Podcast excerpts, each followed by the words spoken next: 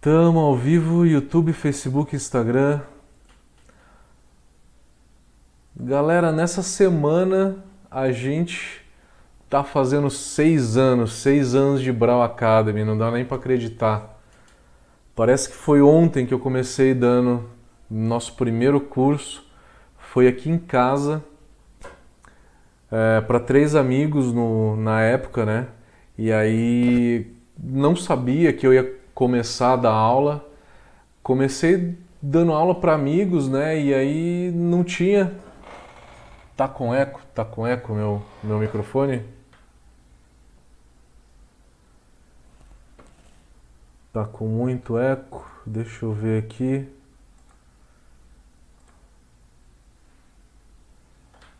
Tá um pouquinho melhor agora. Melhorou. Melhorou? Há seis anos atrás, é, dei o primeiro curso aqui na minha casa para dois amigos, três amigos na verdade, e aí não sabia que, que eu ia acabar abrindo né, uma escola e começando. A Brau Academy já existia até um pouco antes, né? Foi em maio de de 2014, mas foi em agosto de 2014 que eu dei o primeiro curso. Então, e hoje estamos aí com 10 mil alunos já, 35 consultorias, palestras em congressos nacionais e internacionais, inclusive. Inclusive, vou ter uma palestra no Congresso Internacional agora em setembro de novo, vai ser um congresso online. É... Então, e vamos lançar o nosso software finalmente. Até que o tema dessa palestra é o próprio software, né? É, e eu vou lançar isso para vocês acho que dentro de um mês. Deve ficar pronto. A apresentação já está pronta, a calculadora de amargor já está pronta. Essa quarentena acabei ficando dentro de casa, né? E acabei produzindo, terminando de fazer o software, coisa que eu não tinha tempo de fazer antes, né? Mas enfim, estamos aí. É... O tema que eu escolhi hoje, algumas pessoas. O Leandro está perguntando se vai ser em forma de aplicativo. Eu vou lançar primeiro uma planilha em Excel e aí depois eu vou fazer ele na web. Na web para ser usado no celular. Ele vai ser todo responsivo, que dá para dá para ajustar de acordo com a sua tela, tá? Se for computador, se for tablet, se for celular, ele é todo responsivo. Mas enfim, é um longo trabalho, é um longo trabalho e é um trabalho bem árduo desenvolver o software, mas estamos quase lá. Gente, vamos anunciar também o curso de tecnologia cervejeira, que a gente vai fazer uma versão online nesse semestre já que a gente não vai ter curso presencial, vamos fazer uma versão online. Quem tiver interesse está mais do que convidado. A gente vai começar agora em no meio de outubro começam as aulas, tá? Quem tiver interesse. O tema da live de hoje é falar sobre adjuntos. Então tem muita gente que pergunta é, como que eu faço para usar milho, como que eu faço para usar arroz ou qualquer outra coisa, né? Adjuntos na cerveja, como é que eu faço para usar isso? O que, que, eu, que eu preciso saber para usar adjuntos? Bom, eu vou soltar para vocês um vídeo, um vídeo da série de mosturação, e aí depois eu vou voltar para discutir com vocês, para falar com vocês sobre o vídeo, tá? E aí vocês já podem colocando as perguntas que aí eu volto para a gente discutir um pouquinho melhor. Beleza? Daqui a pouquinho eu tô de volta. Fala galerinha cervejeira, vamos lá pro último vídeo da série falando sobre mosturação. Espero que vocês tenham gostado e por favor, se faltou algum assunto falando de mosturação, se a gente não abordou algum assunto, por favor escreva nos comentários para que a gente possa gravar um vídeo extra para a nossa série de mosturação e vai ser um enorme prazer gravar esse vídeo, tá? Então, por favor, faltou algum assunto, coloca lá pra gente, tá? A gente vai falar no vídeo de hoje sobre braçagem com adjuntos. Fiquem ligados.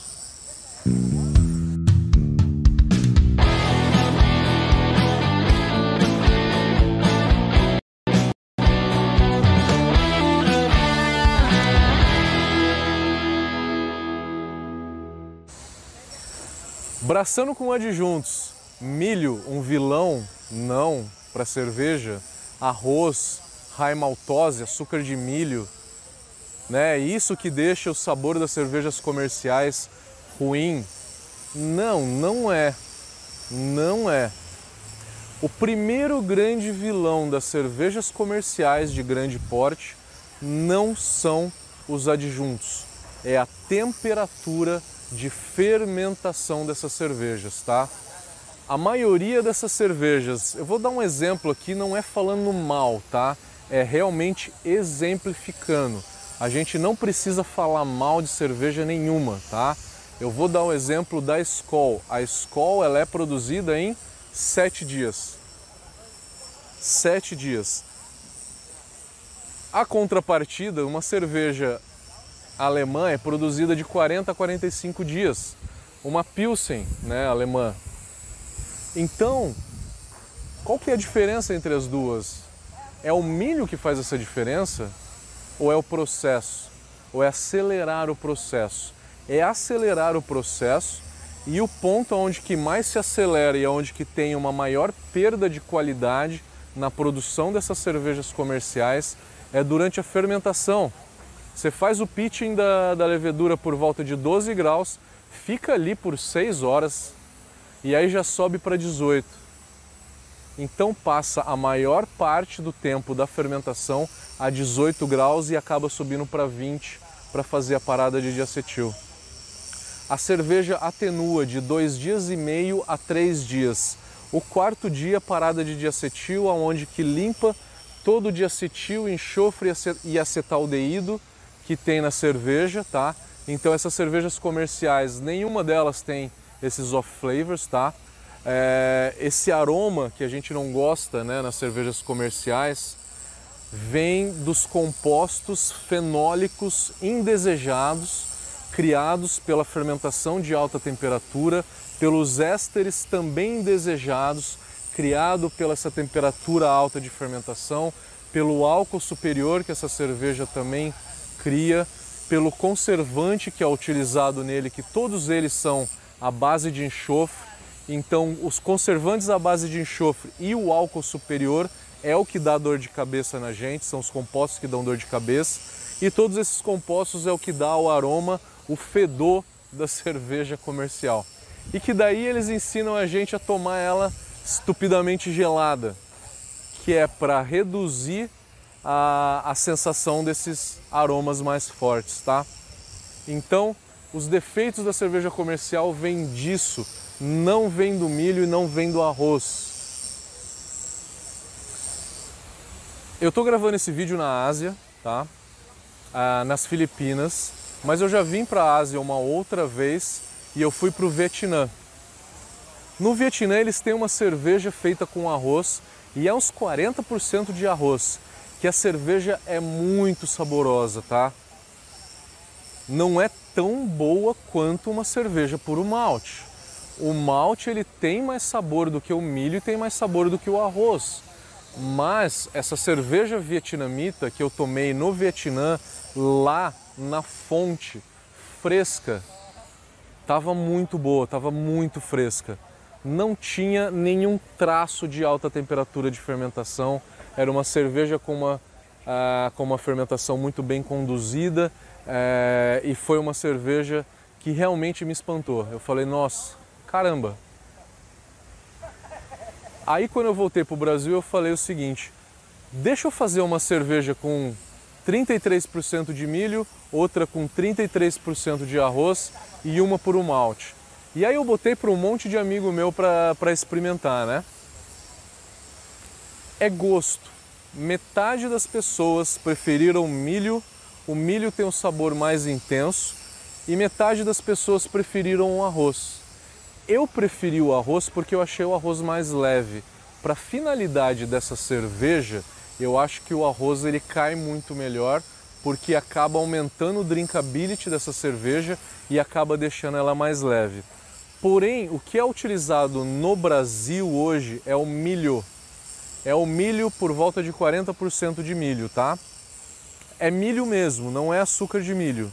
O açúcar de milho ele só é utilizado em momentos que a gente tem uma alta produtividade e precisa se aumentar demais a produtividade, tá?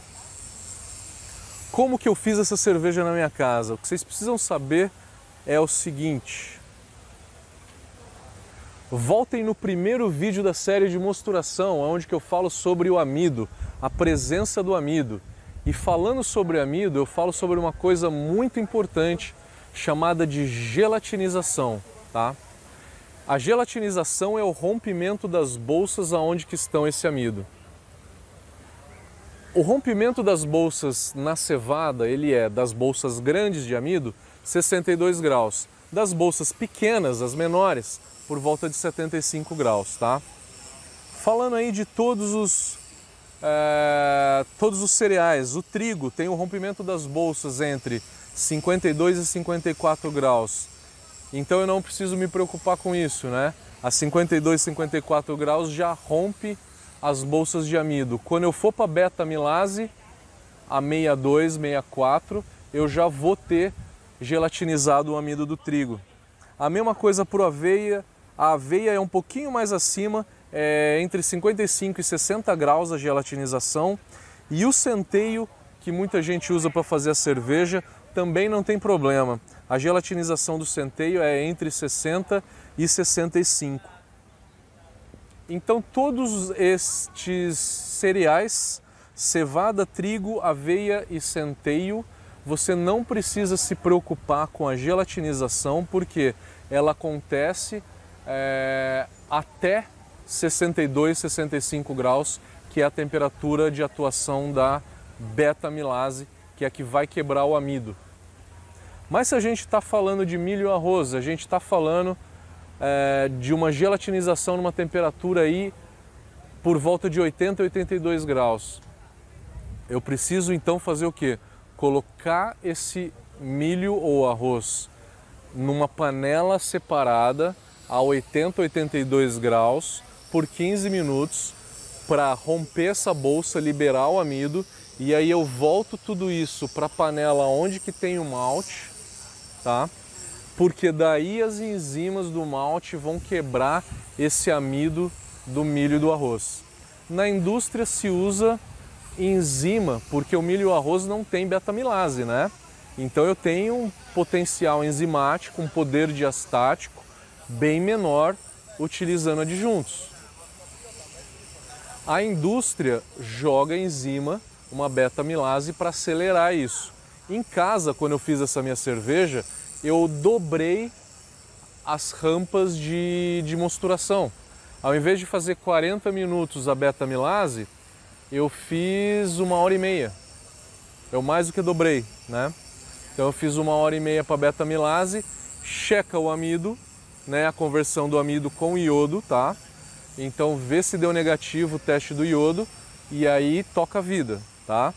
Então é importante você saber da gelatinização o que, que você tem que fazer é, e compensar esse baixo poder diastático prolongando a rampa de temperatura, tá?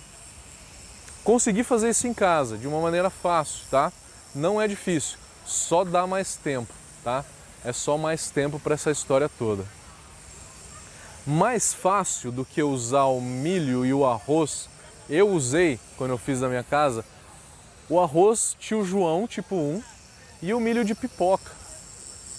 Era o milho que eu tinha disponível. fui no supermercado, comprei o milho de pipoca e o arroz tio João tipo 1, ou tipo 2 ou tipo 3, tanto faz. Eu dei uma pequena moída nele que quando, quando você moe um pouquinho, não muito fino, tá? Quando você moe um pouquinho, você aumenta a extração. Na hora que eu fiz a gelatinização do milho, aquilo vira uma goma, mas fica um negócio tão duro de mexer realmente duro. E você tem que jogar uma quantidade de água aí alta, por volta de 4 litros para cada quilo de milho, tá? Então eu fui lá, joguei é, esse milho e virou uma papa.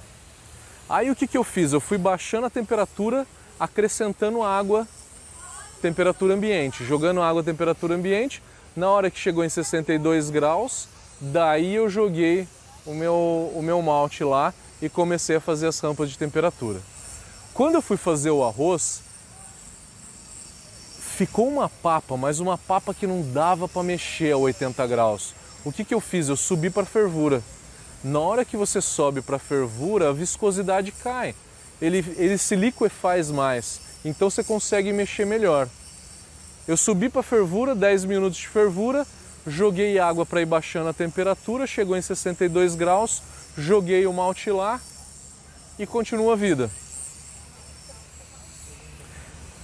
Eu quis fazer isso que era justamente para depois poder falar, né? Você sempre tem que fazer uma vez na vida decocção e uma vez na vida uma cerveja com algum adjunto, né? Pelo menos para ter uma história para contar, né? E eu, principalmente professor, eu preciso, né? Eu preciso fazer isso para poder depois contar essas histórias, né? É, se você quiser pular essa parte romântica de gelatinização a 80 graus, subir para fervura, pega um milho em flocos ou um arroz em flocos. Na hora que é feito flocos, o que, que acontece? O processo de, de fabricação desse flocos, ele é através de vapor. Então o vapor numa temperatura mais alta acaba já quebrando as bolsas de amido e gelatinizando é, esse amido para você.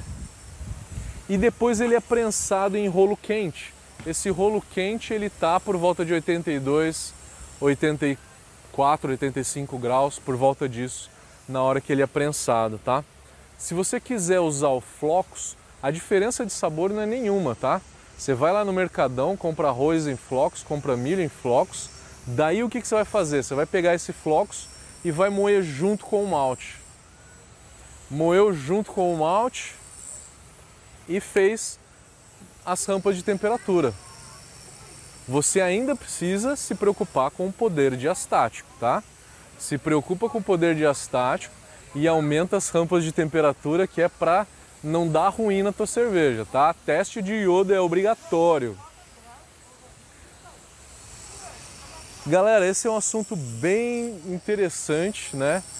Complexo, muito contraditório, né? Onde tem muito paradigma. E eu queria muito que você comentasse esse vídeo para que a gente possa discutir, todo mundo que estiver aqui assistindo esse vídeo possa discutir essas informações e possa enriquecer mais ainda é, isso que eu acabei de passar para vocês. Deixa seu comentário para a gente saber. Eu quero muito saber a experiência de vocês, porque aí eu posso passar essa experiência para outra, outras pessoas e até comentar isso no, é, junto com vocês, tá? E é muito importante também que você dê like nesse vídeo e se inscreva no canal para que essa informação cervejeira chegue a mais pessoas. Galera, com isso a gente está terminando a nossa série de mosturação. Espero que vocês tenham gostado. Se faltou qualquer assunto de mosturação, escreva aqui pra gente que a gente grava um vídeo extra. Valeu, galera! Valeu, obrigado!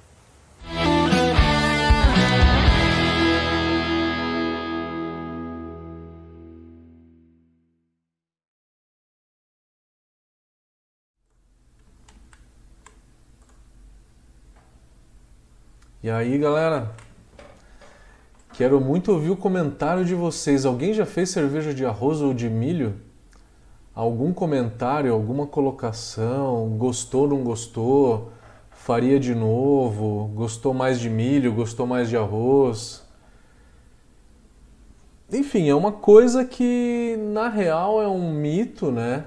Não é que o milho e, o arroz, eu não quis dizer isso, né? Eu, eu acho que eu tentei deixar bem claro isso no vídeo.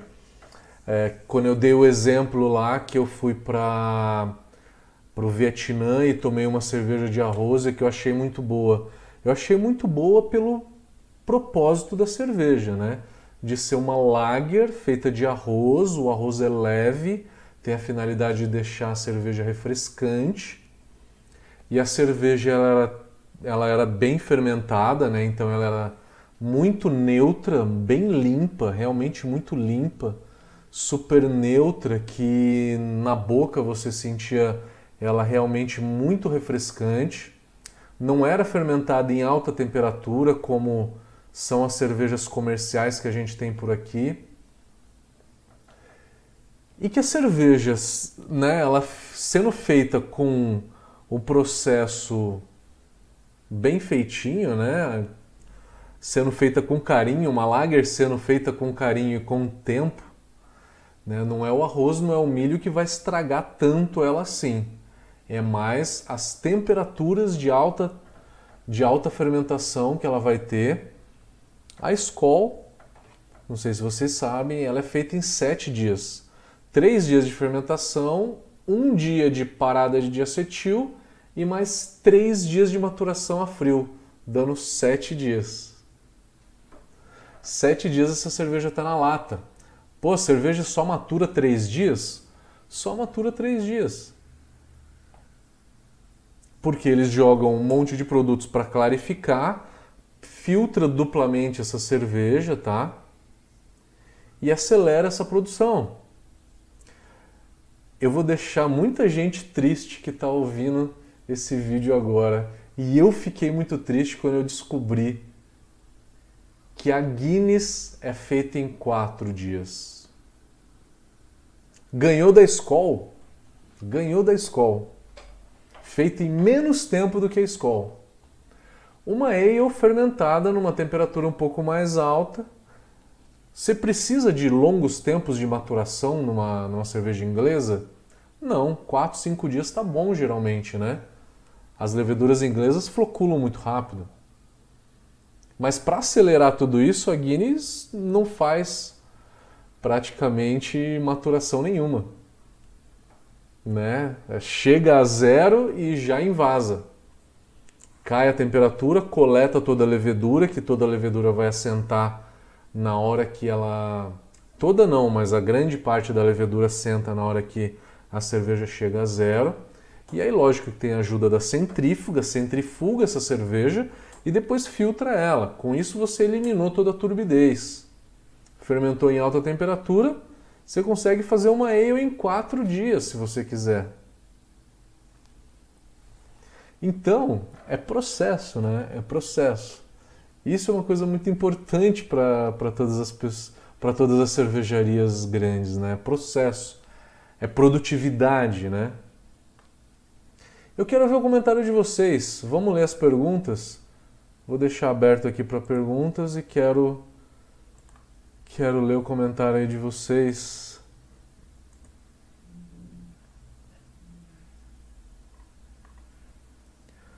Vamos pro Instagram. Reza lenda cervejaria. Sério usar em um grist de 20% de aveia? Como devo conduzir a minha rampa de sacarificação? Eu não entendi a tua pergunta. Usar 20% de aveia numa cerveja? Se isso é bom? é que você fez um comentário num momento em que eu não sei em que momento do vídeo que você fez esse comentário. Se você puder esclarecer um pouquinho melhor, eu consigo te responder. Se você usar 20% de aveia, independente da cerveja, é isso? Matheus está perguntando: eu fiz com flocos de arroz milho e trigo juntos. Gostei do resultado e faria novamente. O resultado fica legal. A... O arroz ele deixa a cerveja mais leve. O milho ele é um pouco mais intenso do que o arroz, ele dá um pouco mais de sabor. Hoje se usa muito milho, tá? É sempre... No Brasil é quase tudo milho. Eu não sei se tem mais alguma com arroz, mas é tudo milho. Porque o milho dá um pouquinho mais de sabor. Antigamente era arroz no Brasil.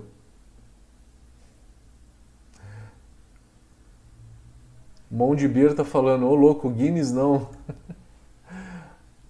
pois é, eu gosto muito da Guinness também, cara. Eu gosto muito da Guinness e eu acho uma sacanagem a Guinness ser feita tão rápido. Mas assim, ela sai com aquela qualidade que a gente conhece, né? Que aliás, no Brasil a Guinness não tem essa qualidade toda, porque ela não vem em cadeia refrigerada, chega aqui oxidada mesmo. Eu só fui descobrir o que é Guinness quando eu tomei na Alemanha, quando eu morei lá que ela estava muito fresca, porque ela viajou muito pouco. Aqui no Brasil é ela chega bem oxidada. Boa noite, Marcos. Boa noite, Milena. Milena fez um curso de lúpulo comigo em Dayatuba, lá no cervejista, né? Reginaldo, boa noite, Reginaldo. Como é que tá? Vamos lá pro YouTube. Depois eu volto pro Instagram e Facebook de novo. Boa noite, galera. Boa noite, Roger, Citra Lover. Como é que você tá, meu querido? Sempre acompanhando a gente. Rafael Chaves, admiro seu trabalho, parabéns e sucesso. Manda um, pessoal, manda um abraço pro pessoal da Pizzas Up. Eu não lembro aonde que é Pizzas Up, Rafael. Eu não lembro. E obrigado, cara. Esteja sempre com a gente. Vamos continuar sempre fazendo fazendo essas lives e trazendo conteúdo para vocês de qualidade. O Leandro C perguntou se eu vou fazer o meu software em aplicativo. Ele vai para celular também, ele vai ser em web, ele vai ser responsivo, mas primeiro vai sair uma planilha de Excel com todas as formas. Eu terminei a calculadora de lúpulo, falta. Terminei a de lúpulo, terminei a de malte, falta de água e algumas outras calculadorinhas. Nos últimos 30 dias eu fiquei enfurnado para terminar a calculadora de lúpulo, porque eu tenho uma apresentação num, num congresso, num congresso lá nos Estados Unidos, o maior congresso dos Estados Unidos, que eu, eu vou apresentar isso lá, né? E eu fiz a apresentação toda em inglês, né? Vai ser um congresso online, quem tiver interesse, chama World, World Beer Congress. E também vou fazer um dia, eu vou marcar uma live para falar, para falar dessa calculadora, explicar para vocês, tá? Com certeza. Valeu, Roger muito mais anos para a Barão Academy. Espero poder voltar aí qualquer dia. Maravilha.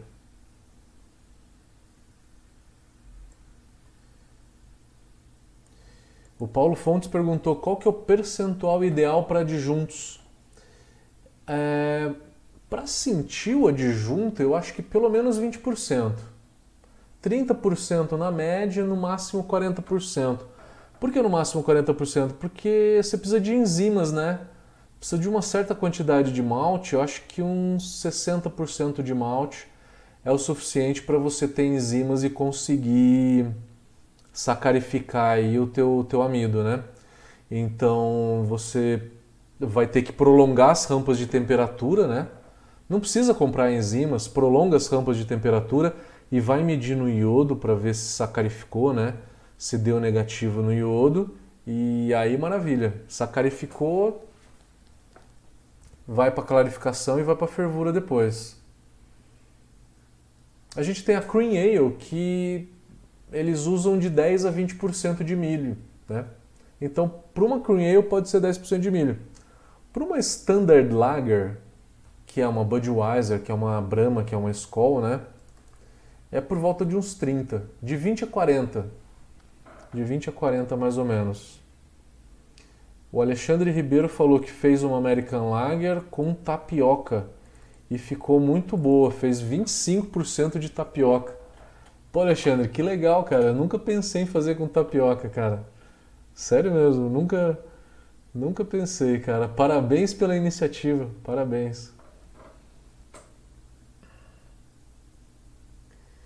O Rafael perguntou: "Posso fazer com tudo isso reaproveitando reaproveitamento de malte Eu não entendi, Rafael. Pode deixar um pouquinho mais claro para mim, por favor? O Guilherme Figueiredo perguntou: Fiz com flocos de milho. Ficou azeda. Acho que fiz algo errado. O flocos de milho você tem que moer e colocar junto dos grãos, né? E você você coloca ele durante a mosturação. Então, se tiver qualquer contaminante, né? é, vai matar, a temperatura da, da abraçagem vai matar. Você não jogou direto lá no, na fermentação, não, né? O Osiris falou: compensa em termos de valor trocar o malte pelo flocos de milho e de arroz? Osiris, o flocos em si não, o flocos é mais caro. Em termos de valor, compensa sim mas é usar o grist de milho ou grist de arroz, né? É um negócio que a Ambev compra de caminhão, né? O negócio vem moído já. O grist de milho, ele é um milho meio quirela, né? Meio que em farinha, meio que quebradinho já, né? Então aí fica mais barato. O Roger perguntou se isso vale para a Skol Puro Malte. Você deve ter perguntado sobre a temperatura, né? Temperatura de fermentação. A Skol Puro Malte não é porque ela é puro malte que ela é melhor. Vocês lembram da Serra Malte há 3, 4 anos atrás? Ela não era melhor do que ela é hoje? Quando ela virou puro malte, ela piorou. A mesma coisa a Brahma Extra, né? A original eles não mexeram muito na fórmula. Mas quem lembra nessa virada de chave que eles fizeram na Serra Malte e na Brahma Extra, vai saber que antes eles não faziam a propaganda puro malte, virou puro malte e piorou. Virou puro malte por motivos de marketing, né? E aí deve ter piorado o processo dela. Então, é, Roger, eu acho que ser puro malte ou não não melhora a Skol, mas eu acho nitidamente que a Skol pretinha, né, que é puro malte, né, tem aquela bolinha pretinha, ela é melhor do que a Skol normal, do que a Skol vermelha.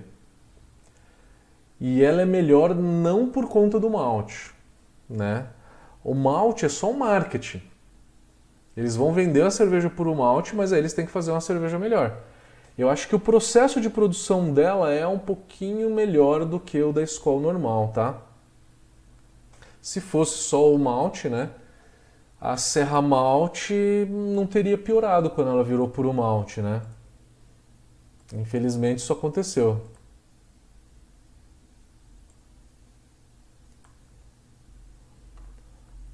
Maurício Anadão, como é que tá? Beleza, meu cara? O que você acha de usar um pouco de arroz ou milho na produção de uma ale, se a intenção for deixar o corpo baixo? Eu acho legal, eu acho que a finalidade do arroz e do milho é deixar a cerveja leve e refrescante. Ele não é um vilão. Ele é, se você usado corretamente, ele é um artefato que você tem para melhorar a cerveja, né? Para atingir o objetivo que você quer. Eu acho que é super válido. A Cream Ale usa. A Cream Ale usa por volta de 20% de milho. O Osiris está perguntando: você saberia indicar uma boa marca de high maltose e onde comprar? Cara, você tem que comprar. Acho que a Agrária distribui. Procura um distribuidor da Agrária. A Agrária está distribuindo. É, são, são firmas, são, são empresas que produzem para a indústria alimentícia de uma forma geral. A indústria alimentícia usa a raimaltose, né? Usa a raimaltose também em alta escala. E a agrária está distribuindo. Não tem diferenças de marca, tá? Não tem. Pode pegar qualquer uma que, que é mais ou menos igual. Danilo Viana. Cheguei tarde. Beleza. Osiris, qual a porcentagem máxima de raimaltose na abraçagem? Por volta de 40% também, porque senão você vai ter pouca enzima. A legislação permite até 40%, né? Por volta de 40%. Mas independente da legislação brasileira, eu acho que 40% é um número mais ou menos ok. Porque senão a cerveja fica com muita raia maltose, né? O Leandro falou que usou aveia e gostou bastante do resultado. O sabor da aveia é, é fantástico. A desvantagem é que a aveia oxida muito rápido e deixa a cerveja escura, né? Danilo Viana, eu tenho gostado mais de usar o trigo não malteado que a aveia para formação e retenção de espuma. O trigo ele tem 20% a mais de proteínas do que a cevada. A aveia não tem muita proteína, não. Tem, tem um pouco mais do que a cevada, sim, mas não, não tanto quanto o trigo. Mas também serve para retenção de espuma, tá? O trigo é muito bom para retenção de espuma, com certeza. Guilherme Figueiredo, fiz uma Pilsen com 5 dias havia atenuado. Ate... Fermentei a 12 graus até 50% da atenuação e fui subindo até finalizar em 18 graus mas achei muito rápido. Agora eu deixo ela sete dias a zero. Eu acho que você deve ter feito uma cerveja super leve. Você deve ter feito uma cerveja super leve porque você fermentou metade da, da fermentação a 12 graus. E o começo da fermentação é o mais importante para ditar o perfil sensorial da cerveja, né? porque é no começo da fermentação. É, e aí subindo para 18 para acelerar. Para limpar uma lager, você precisa de duas ou três semanas, é o que os alemães deixam. Mas se você deixar sete dias e usando adjuntos, Real Flock, silica gel, PVPP, até a própria gelatina, né? Se você faz em balde, você vai, você vai conseguir limpar bem a tua lager, sem problema nenhuma.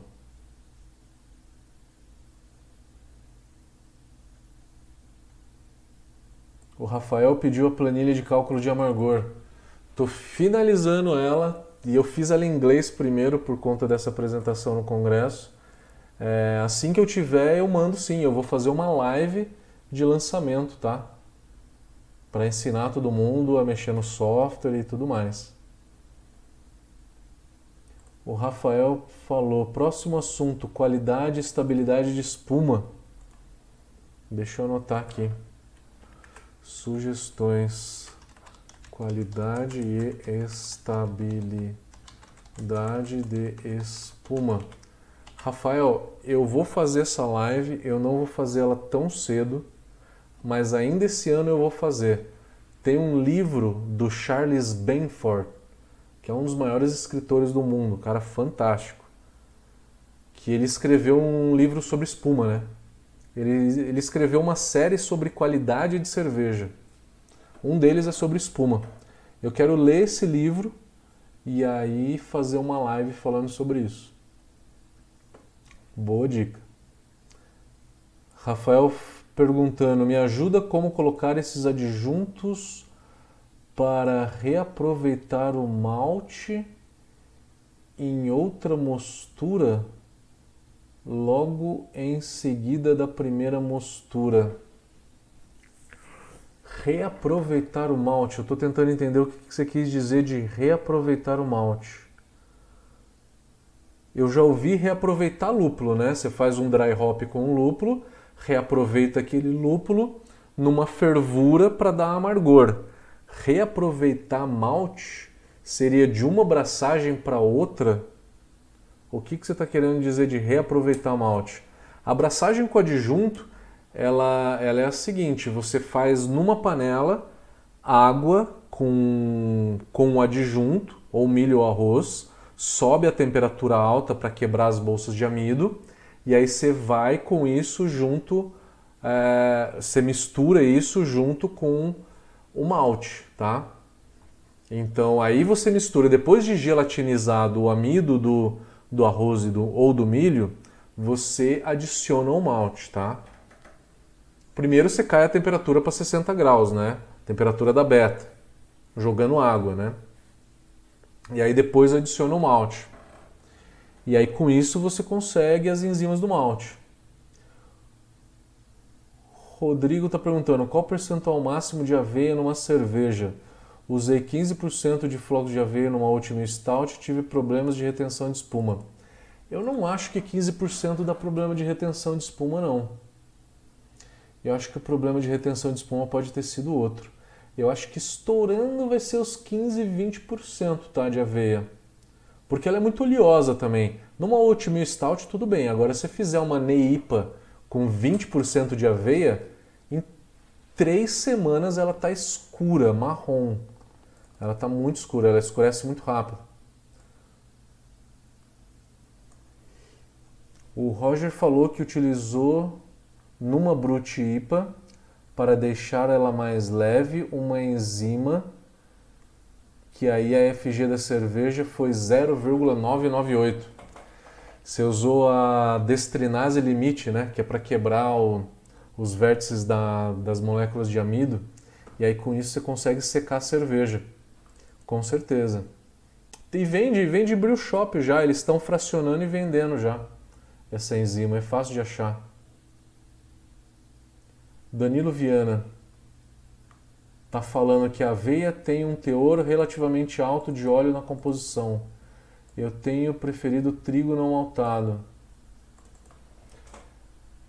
É, o trigo não maltado ele é melhor para retenção de espuma, só que a aveia para oatmeal stout ela é indispensável, porque vai dar a oleosidade que a aveia que a oatmeal stout precisa.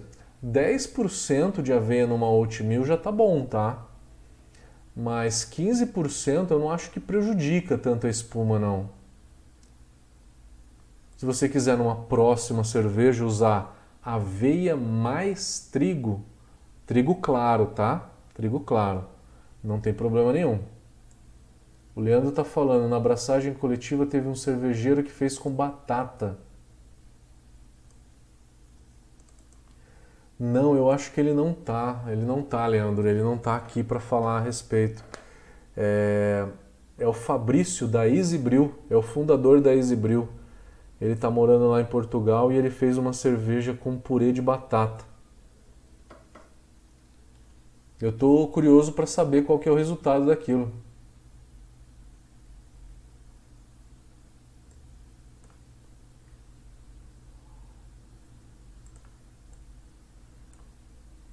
Deixa eu ver a próxima pergunta aqui.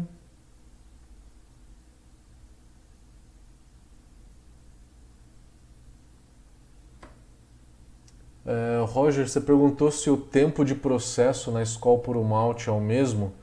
E eu acho que é um pouquinho mais longo, tá? Eu acho que é um pouquinho mais longo. Para que ela saia com uma qualidade melhor do que a escola normal.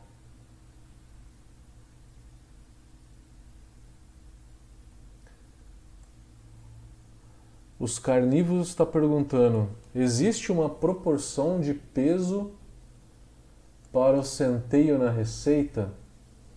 Eu diria que o centeio vai de 10 a 30%. Depende do estilo que você está fazendo. Você quer fazer uma cerveja de centeio, que é uma rye beer, 30%. Você quer uma, uma, um sabor médio de centeio, de 15 a 20, tá? Para não ficar muito intenso.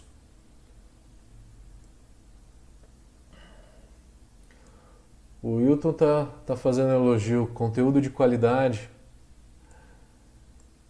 Valeu, obrigado, Wilton, valeu. Ele está falando que a Colorado de Ribeirão Preto usa féculas de mandioca na Cauim. Que não dá sabor de mandioca nenhum, né? Aquilo é amido puro praticamente, né? Aquilo é amido puro. E usa sim, usa. É... Eles usam até hoje, né? Apesar da Ambev ter comprado, eles realmente ainda usam. O Diego está perguntando, já ouvi, se eu já ouvi falar que a raimaltose deixa menos dulçor na, na cerveja em relação ao açúcar de mesa? Já ouvi falar e já testei. Com certeza deixa. Deixa a cerveja menos doce, tá? O açúcar de mesa deixa um residual doce na cerveja. Pequeno, tá? Perceptível para os paladares mais aguçados, mas deixa. Você quer fazer uma, por exemplo, uma Golden Strong Ale, que é uma Duvel a Duvel, que é uma cerveja de 8, 8,5 de álcool, né?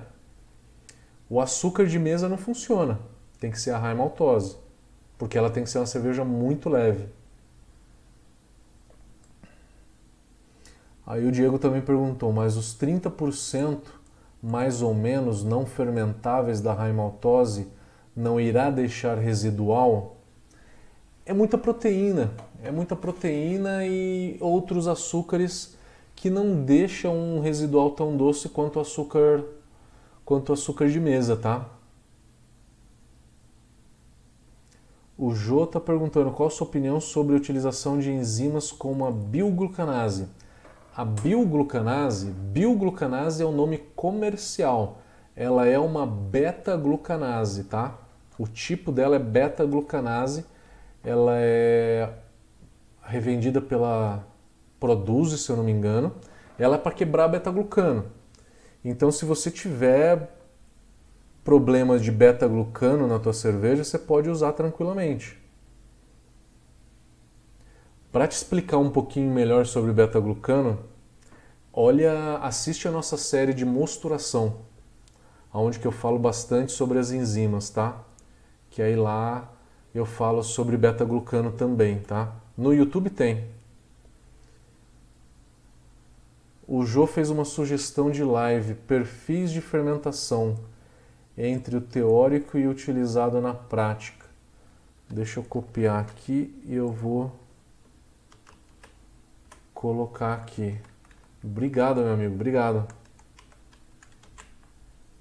Rafael, de uma abraçagem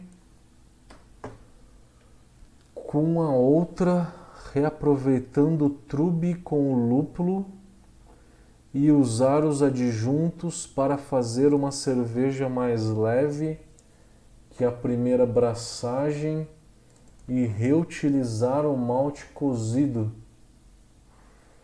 Rafael, não lembra a sua primeira pergunta, cara. São tanta pergunta que eu respondo aqui. Deixa eu vir aqui.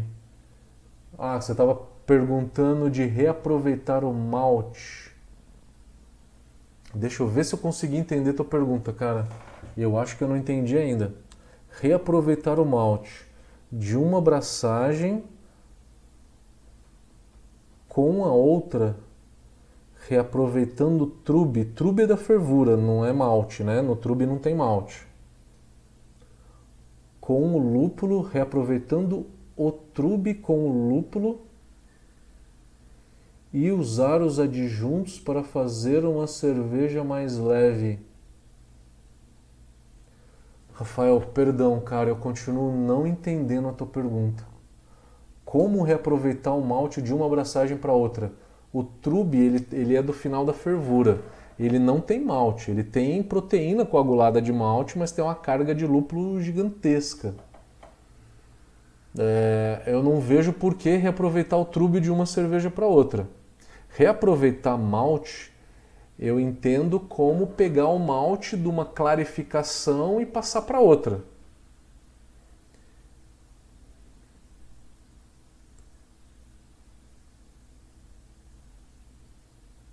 Eu não, não entendi, Rafael. Deixa eu ver se tem mais alguma pergunta aqui no Instagram.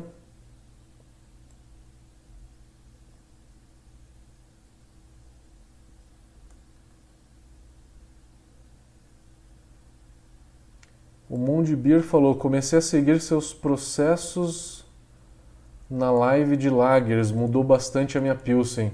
Maravilha! A gente teve uma live falando sobre Pilsen, né? Chico Milani falou pra gente que todas as cervejas da Coisa Linda são com tapioca. Maravilha, maravilha. É um negócio que não dá muito sabor, né? O Fábio Bossada perguntou: a raimaltose substitui o milho? A raimaltose tem menos sabor do que o milho. Se a tua ideia é deixar a cerveja mais leve, a raimaltose é a melhor. Se você quer dar um pouquinho de sabor para ela, usa o milho mesmo. A proporção ideal da raimaltose de 20 a 40%. Pode ser de 10 a 40%.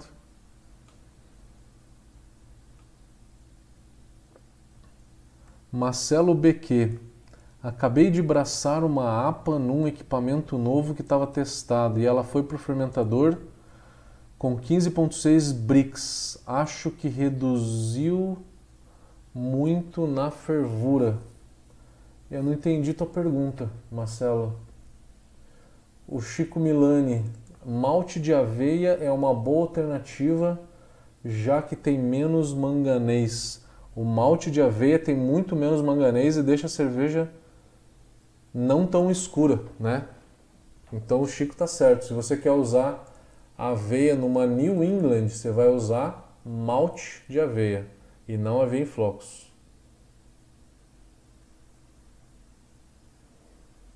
O Chico falou que fez uma Rye Wine, Rye Barley Wine com 50% de centeio. Caramba, 100% de centeio eu sei que não fica muito legal, porque o centeio ele, ele não é muito leve, né? Eu já tomei uma Rye IPA com 100% de centeio e eu não gostei. Mas 50% eu ainda não tomei ainda não. Vitor Pis, meu amigo lá de Estrela, como é que tá? E no processo fermentativo os açúcares vão ser bem processados convertidos idealmente usando adjuntos, a gente consegue é, converter eles bem se se a gente ficar medindo o iodo, né? Medindo o iodo, você consegue ver se se está convertendo os açúcares ou não. Quando você usa adjunto, você tem menos enzimas, né? tem menos enzimas e aí com isso você precisa prolongar um pouco do tempo da mosturação para fazer com que as enzimas quebrem né, esse amido. São menos enzimas, então você dando mais tempo, você acaba compensando. Aí você tem que medir, você tem que ver se converteu tudo ou não. Se ainda não converteu, você precisa prolongar a tua mosturação até até D negativo no, no iodo, né? A Milena está perguntando: esse processo de acelerar a fermentação estressa a levedura? Estressa para reaproveitamento. Pode acelerar um pouco da mutação dessa levedura, tá? Mas ela na fermentação onde que você aumentou a temperatura, ela vai fermentar mais rápido. Ela vai fermentar mais rápido e a probabilidade de, de ter uma fermentação arrastada, que é a levedura flocular antes do tempo, e aí demorar mais tempo do que o necessário para fermentar, é muito pequena, tá? Então não vai arrastar a fermentação provavelmente. O Leonardo falou: "Tô acompanhando, tô apanhando com carbonatação. Me indica um material bom para estudar." Te indico, meu amigo, a gente tem um curso chamado Carbonatação no site da Brau Academy. É um curso de 4 horas que a gente fala de todos os tipos de carbonatação no detalhe, no detalhe. É um curso bem completinho. Dá uma olhada no site da Brau Academy, por favor.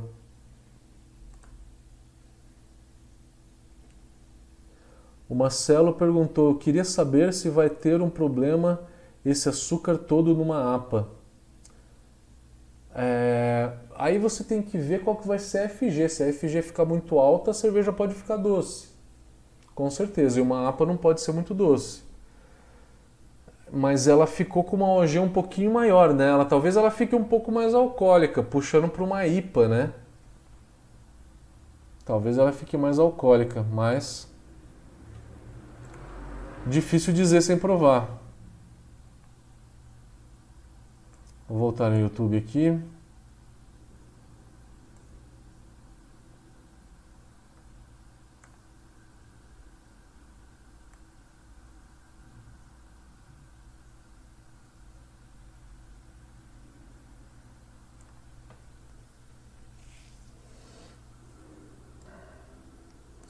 O Maurício perguntou: o flocos de arroz seria aquele que parece umas bolinhas é, aqueles, é aquele que parece o cornflakes. Cornflakes. Né? Aqueles cornflakes. Por quê? O flocos ele passa num rolo. num rolo. E aí na hora que ele passa no rolo, ele esmaga os flocos de, de milho ou de arroz, tá? E aí ele vai ficar parecendo um cornflakes, né? Aqueles sucrilhos. Vai ficar parecendo um sucrilhos, bem achatadinho. O Daniel Ricardo está perguntando o que você acha de fazer carbonatação forçada com uma bombinha de diafragma de água. Essa bombinha você usaria para pressurizar o fermentador, é isso? Eu não entendi como que a bombinha, carbonatação forçada usando uma bombinha. A de diafragma eu sei qual que é. Uma bombinha de diafragma. Para pressurizar? Eu não entendi como que fica esse processo. O Flávio está perguntando se a melhor clarificação é Clear Max, é MF, tá? Não é HF, é MF, ou gelatina. Eu acho muito similar. Eu acho muito similar. Só que gelatina é para caseiro, né? Para a indústria é Clear Max. Para a indústria Clear Max com certeza, tá? Porque gelatina não é tão viável, né, para a indústria, né?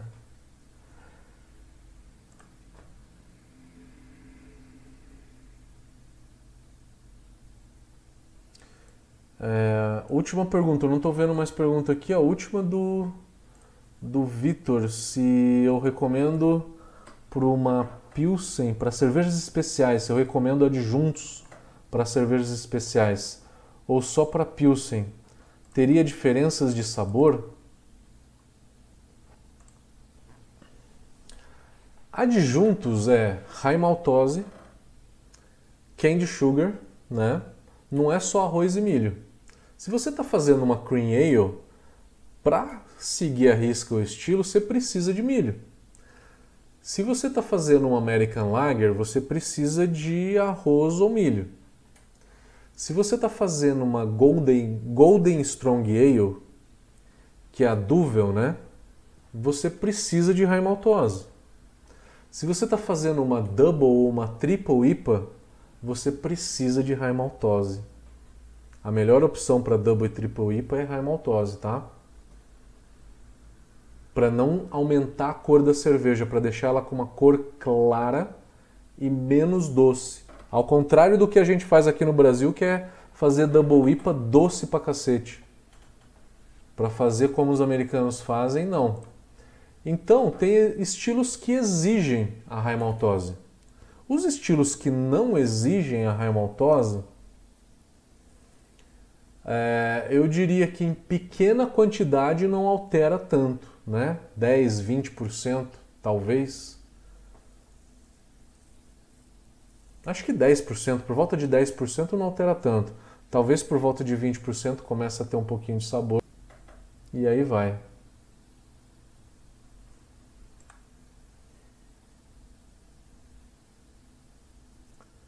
O André Luiz está perguntando: usando o milho como adjunto, seria necessário prolongar o tempo de maturação? Se entendi bem.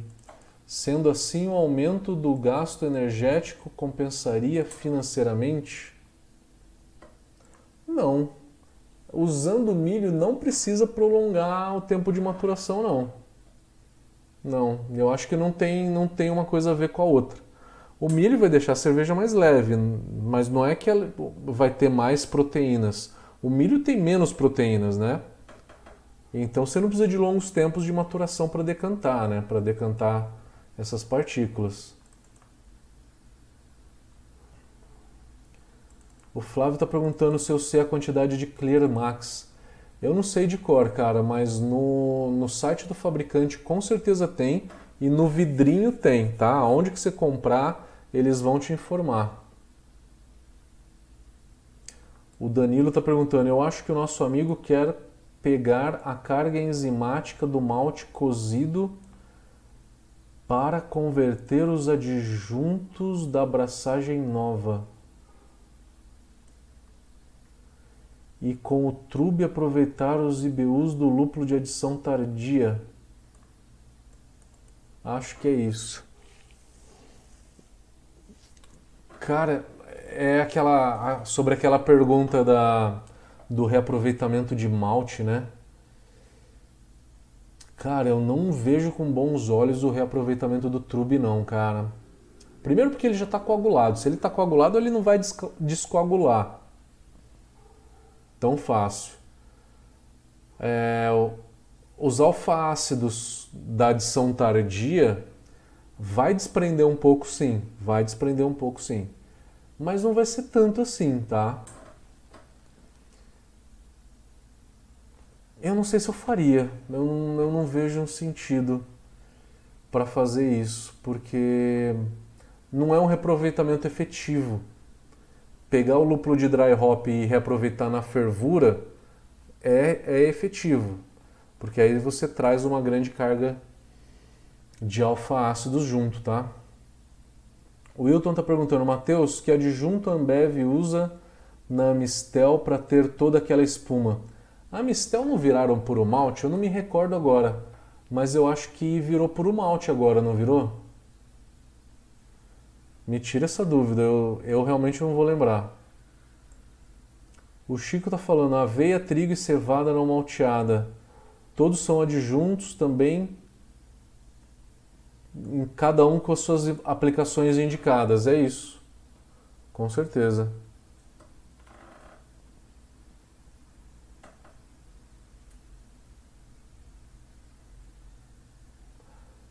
O André perguntou se usando o milho como adjunto será necessário prolongar o tempo de mosturação. Mosturação sim, porque você vai ter menos enzimas e aí você precisa prolongar o tempo para fazer com que as enzimas atuem. Perfeito, perfeito. O Flávio perguntou se eu sei a quantidade de água para dissolver o Clear Max. Cara, eu realmente não sei. Dá uma olhada no site do fabricante que ele vai te dizer, tá? Ele vai te dizer o método de uso. Todos os adjuntos, todos esses é, adjuntos cervejeiros vão ter um método de uso, tá? O Danilo falou que a Mistel é puro malte. Então, se ela é puro malte, ela vai ter um pouquinho mais de, de proteínas, né? Bom, galera, acho que acabaram as perguntas. Vamos terminando por aqui. Quem gostou da live, por favor, dê um joinha, dê um like aí pra gente. Quem quiser se inscrever no canal para receber novas instruções, novos vídeos aí, novidades, se inscreva no canal também, se gostou, que é importante pra gente, pra gente crescer um pouco esse canal. É, galera, a gente vai terminando então por aqui.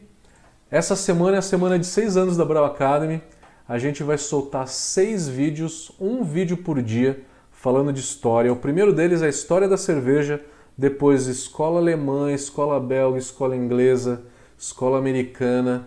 Então são cinco vídeos de história. E o sexto vídeo a gente vai falar sobre a história da Brau Academy. Né? Seis vídeos aí, começando amanhã. A gente vai colocar nas redes sociais, YouTube, Facebook e Instagram. Beleza, galera? E a gente vai estar tá, então aqui na segunda-feira que vem, sempre às 8 horas. A gente vai escolher um tema aí super especial para vocês. Eu acho que vai ser algo, algo bem inédito, como a evolução da tecnologia cervejeira, alguma coisa nesse sentido, tá? Falando um pouco de história, né? Quando foram criados, né? É, os equipamentos que a gente usa hoje é, a pasteurização é uma coisa que veio por conta da cerveja e entre outras coisas que surgiram né, junto com a cerveja. A gente vai preparar alguma coisa é, nesse sentido, vai ser meio que a evolução da, da tecnologia cervejeira de uma forma geral.